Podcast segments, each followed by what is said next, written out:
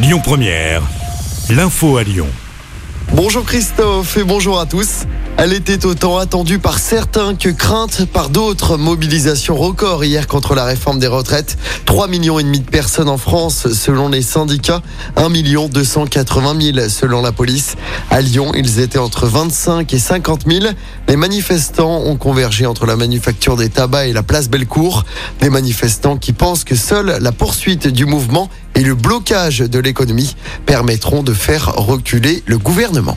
Bah, malheureusement, j'ai l'impression que si c'est pas bloqué, il n'y a rien qui bougera. On a fait des grèves euh, depuis janvier. euh, pour l'instant, il se passe rien. Donc, à un moment donné, quand il faut aller plus, plus fort, euh, je pense que c'est le pas d'après, quoi. Je pense que c'est un peu inéluctable. Malheureusement, je pense qu'en effet, quand l'économie est un peu bloquée, c'est là qu'ils réagissent. Il n'y a que ça qui fait reculer le patronat et le gouvernement, c'est la mise à l'arrêt de l'économie. On n'y est pas encore. Je suis pour qu'il y ait des moyens de pression suffisants, enfin que le gouvernement recule. Oui, grève reconductible, bien sûr, oui, oui.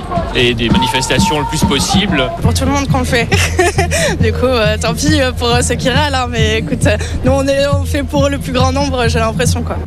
Et des affrontements avec la police et des dégradations. Hier à Lyon, 35 policiers ont été légèrement blessés. 6 personnes ont été interpellées. Le mouvement de grève qui se poursuit aujourd'hui, notamment à la SNCF, avec des perturbations.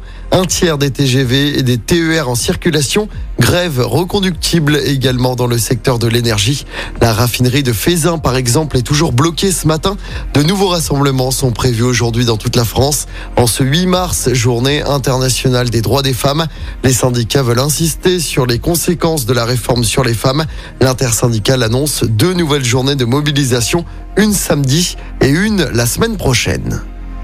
Dans le reste de l'actualité, une professeure menacée de mort par une lycéenne à Vénissieux. Les faits se sont déroulés au lycée Jacques Brel. C'était le mois dernier. L'enseignante a porté plainte. L'adolescente a été présentée au parquet en vue d'une mise en examen. Un conseil de discipline doit se tenir aujourd'hui. On passe au sport en football. Le PSG doit renverser la tendance ce soir en Ligue des Champions. Battu à domicile 1-0 en huitième de finale aller. Les Parisiens n'ont pas le choix. Ils doivent s'imposer sur la pelouse du Bayern Munich. Match à suivre à partir de 21h. Dans l'autre match, le Milan AC d'Olivier Giroud se déplace sur le terrain de Tottenham. Milan avait gagné 1-0 au match aller. Hier, Benfica et Chelsea se sont qualifiés pour les quarts de finale. Et puis en basket, courte défaite de l'Asvel hier soir sur le parquet du Bayern Munich. C'était la 27e journée d'Euroleague. Les Villeurbanais se sont inclinés 76 à 72. Ils sont avant-derniers de la compétition.